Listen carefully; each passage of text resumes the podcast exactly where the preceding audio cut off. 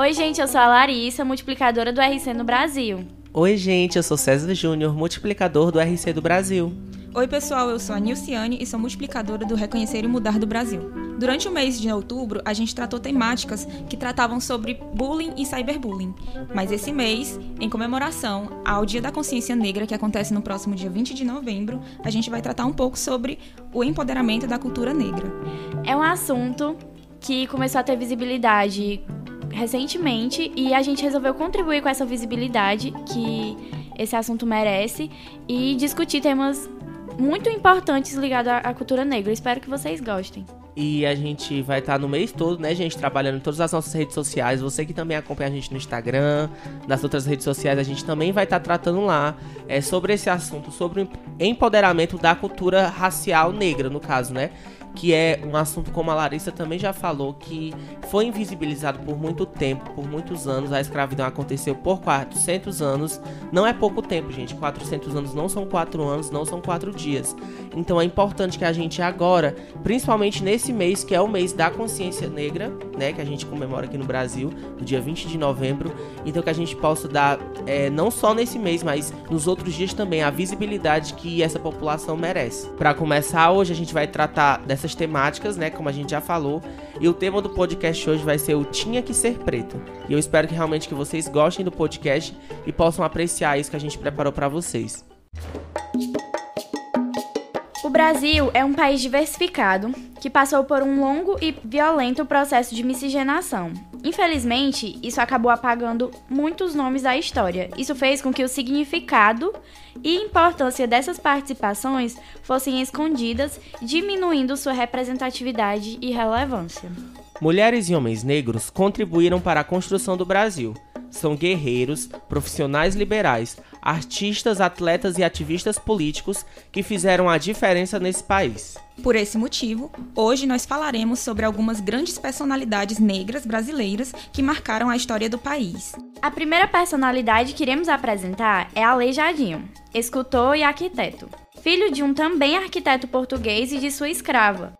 Antônio Francisco de Lisboa, o Aleijadinho, foi alforriado pelo pai. Aleijadinho pôde receber educação formal junto aos seus meios irmãos, mas por ter a pele mais escura, nem sempre recebia o devido valor por suas obras e muitas peças sequer revelavam sua autoria. Mesmo assim, foi encarregado de realizar várias peças importantes para as ordens religiosas mais ricas da região das Minas Gerais. Suas obras estão em cidades como Congonhas, Mariana e Sabará e em vários museus brasileiros. Aleijadinho acabou desenvolvendo uma doença degenerativa que o fez paralisar os dedos das mãos e dos pés. Mesmo assim, não parou de trabalhar e hoje é reconhecido como o grande mestre barroco de seu tempo. Nem sempre, porém, os negros recebem visibilidade pelo impacto que causaram. Temos dois exemplos que trouxeram grandes mudanças, mas infelizmente só receberam reconhecimento muito tempo depois. Um desses exemplos é Teresa de Benguela, que foi a rainha do quilombo de Quariterê, no Mato Grosso. Após a morte de seu companheiro, José Piolho, morto por soldados, foi ela quem liderou a luta do quilombo contra os soldados portugueses. Sua grande inovação foi a instituição de um parlamento no quilombo onde se discutiam as normas que regulavam o funcionamento do lugar. Depois que seu exército foi derrotado, Teresa foi morta e decapitada, com a cabeça exposta em praça pública. Desta maneira, o governo pretendia que o castigo servisse de exemplo para que ninguém voltasse a desafiá-lo. No dia 25 de julho, data de sua morte, é celebrado o Dia da Mulher Negra no Brasil. Outra personalidade de destaque é Maria Firmina dos Reis, escritora e professora. Nascida no Maranhão, Maria Firmina dos Reis pode ser considerada uma pioneira em vários campos. Foi a primeira mulher a passar em um concurso público como professora, a fundar uma escola mista e a escrever um romance, chamado Úrsula. Este livro anteciparia o gênero de literatura abolicionista, como por exemplo a obra Escravizaura. Maria Firmina foi completamente esquecida e silenciada na história do Brasil, mas pesquisas recentes têm trazido luz sobre sua obra e vida.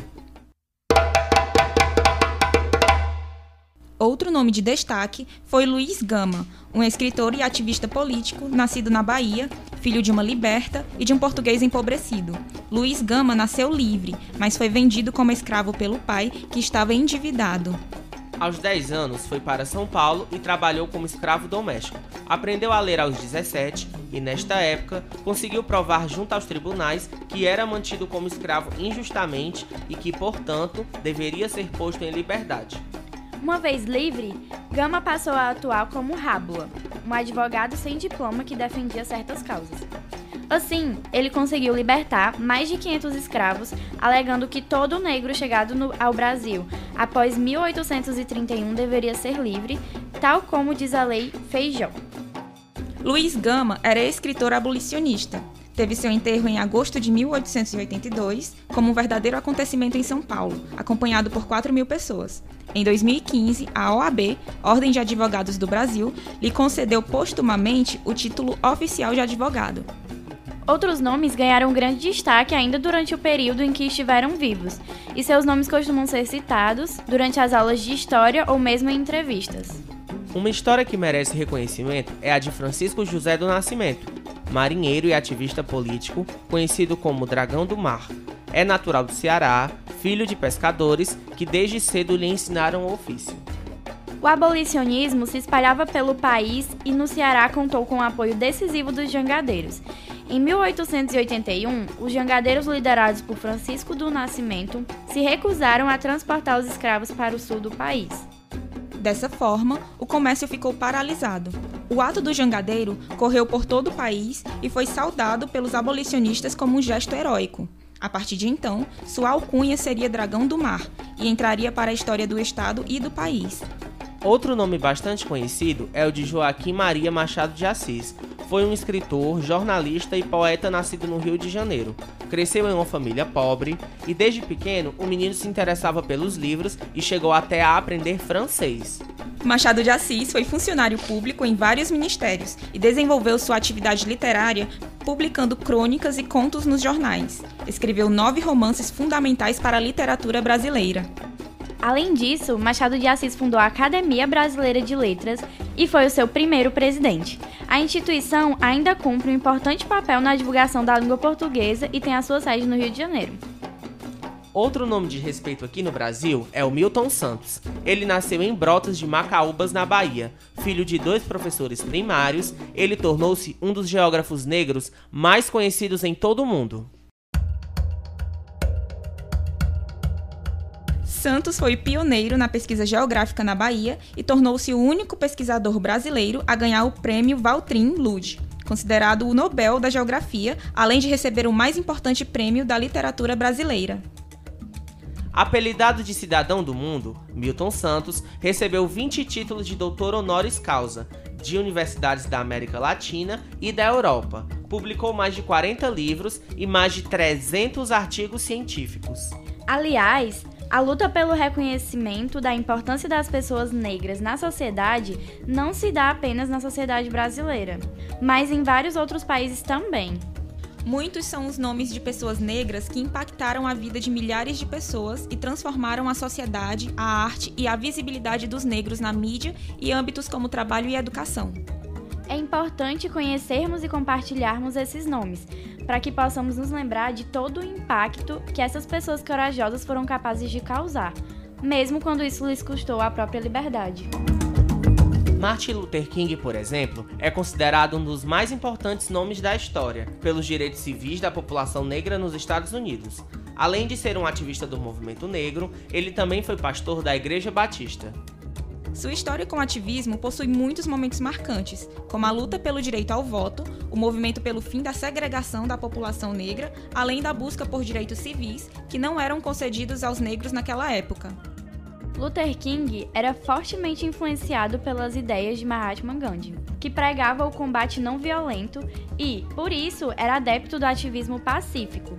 Pela sua importância na luta contra a discriminação racial, recebeu o Prêmio Nobel da Paz.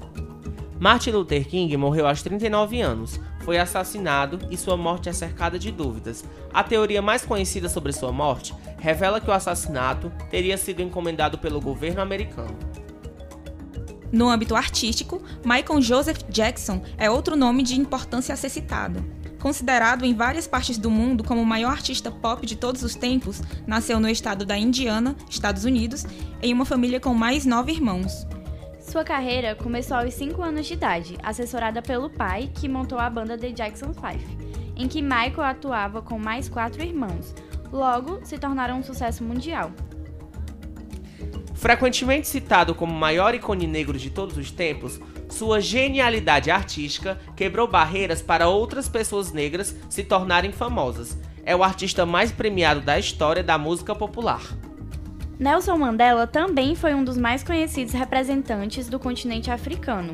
Foi um líder político e presidente da África do Sul entre 1994 e 1999. Mandela foi o mais conhecido líder rebelde contra o apartheid. O regime separava a população negra, negando a ela todos os direitos políticos, econômicos e sociais que eram garantidos a outras pessoas. Foi preso político em 1962 pela justificativa de que incentivava movimentos revolucionários, chegando a ser condenado à prisão perpétua pelos crimes de conspiração e ajuda para que outros países invadissem a África do Sul. Mandela recebeu o Prêmio Nobel da Paz e suas histórias e ações foram tão marcantes na luta contra o apartheid que a ONU, Organização das Nações Unidas, definiu o dia 18 de julho como o Dia Internacional de Nelson Mandela. Outro nome de destaque é o de Angela Davis, professora, filósofa e ativista americana que atua na defesa dos direitos das mulheres e pelo fim da discriminação racial. Ela é uma personalidade muito importante para o feminismo negro.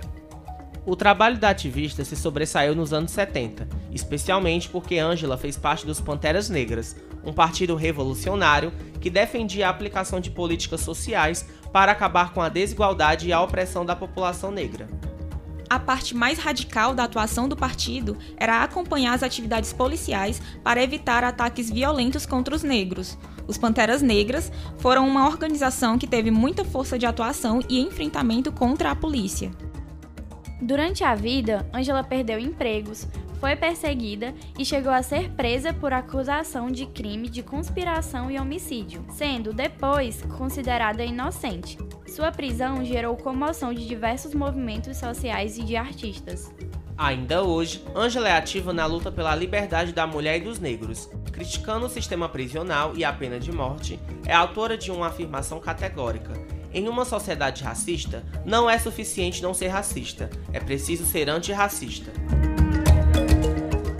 Outras personalidades que a gente não citou aqui no texto, mas que também tem muita visibilidade aqui no Brasil, gente, por exemplo, é o Emicida, é Linda Quebrada, Lineker, são pessoas que, principalmente na cena musical, é, tem tomado à frente a luta pelo movimento da população negra. São pessoas que, nas suas letras, escrevem sobre essa população, falam sobre é, as coisas que essa população quer reivindicar, que eles sentem falta, que eles acham que eles não são abrangidos por essas oportunidades como as outras é, pessoas da sociedade são. Então é importante a gente também reconhecer esses artistas, essas pessoas. Preta Gil também, que é uma cantora incrível aqui do Brasil, que também tem muita visibilidade por nas suas letras conter sempre aquela crítica, sempre aquele olhar de ser uma mulher negra que, apesar de não ter todas as vivências, por exemplo, de uma pessoa retinta, ela também tem a sua vivência e trajetória como mulher negra aqui do Brasil. Só fazendo uma ressalva ao que o César falou, né? É importante que, além da gente reconhecer, a gente tanto valorize quanto incentive a arte dessas pessoas e a arte de muitos outros que também ainda não são reconhecidos não têm a visibilidade que alguns têm. Inclusive, gente, a gente aqui do, do RC, a gente é da cidade de Fortaleza. E aqui na nossa própria cidade tem artistas negros que às vezes não recebem a oportunidade. Temos aqui em Fortaleza a Angel History, que é uma cantora negra, trans, não binária que tá aí na cena musical, fazendo as suas músicas, lutando para ser reconhecida. Outra cantora também é a Mumutante, também, que é uma pessoa incrível, que tem três singles também no Spotify. Recomendo super vocês ouvirem o trabalho delas, é, vocês recomendarem para os amigos, estarem divulgando. Essas pessoas, elas merecem o reconhecimento, porque são pessoas talentosas, pessoas que se esforçam para manter a sua arte, manter aquilo que gostam e que amam. Então que a gente possa reconhecer essas pessoas também e dar visibilidade e oportunidades para ela aqui na nossa cidade também. E quando a gente fala de visibilidade, é de reconhecimento, em você olhar à sua volta, perceber as pessoas que estão ali e a importância delas na construção da sociedade e até da sua vida, da sua própria história. Pessoal, foi um prazer tratar de mais um tema importante com vocês e eu espero reencontrá-los em breve. Gente, foi incrível ter esse momento com vocês. A gente conversou sobre temáticas nos últimos meses muito importantes. E a cada mês a gente tem é, se dado a oportunidade de adentrar outros temas e conhecer. E apesar de não ser o nosso local de fala, porque somos três pessoas brancas gravando aqui, a gente também entende que, como a gente viu aqui na frase da Angela Davis, a gente não tem só que ser uma pessoa que não é racista, a gente tem que ser antirracista. O nosso papel como pessoa branca nessa luta também é assim: é apoiar, é divulgar, é falar da causa, é dar a visibilidade que essas pessoas, por muito tempo, por 400 anos, foram escravizadas. A gente agora tem que utilizar esse nosso privilégio para tentar de alguma forma hackear esse sistema que oprime essa população, para que a gente possa dar visibilidade dar oportunidade que eles merecem. Que não é como um presente, é algo que é direito deles e que é invisibilizado, e agora a gente tem a oportunidade de ir lá e usar, como eu já falei, esse privilégio para dar mais oportunidade para essas pessoas. É isso, gente. O César falou tudo agora, né? Então, muito obrigada a quem ficou com a gente até aqui. Espero que vocês realmente tenham gostado. Espero que vocês realmente tenham aprendido. A gente tenha conseguido passar um pouco do que a gente queria, da importância que é tratar desse assunto para vocês. E até o próximo podcast. Esse podcast foi produzido e realizado por jovens multiplicadores do projeto Reconhecer e Mudar, cofinanciado pela União Europeia e executado no Brasil pela Prefeitura de Fortaleza, por meio da Coordenadoria Especial de Políticas Públicas de Juventude. Um abraço e até o próximo podcast. A gente aguarda vocês!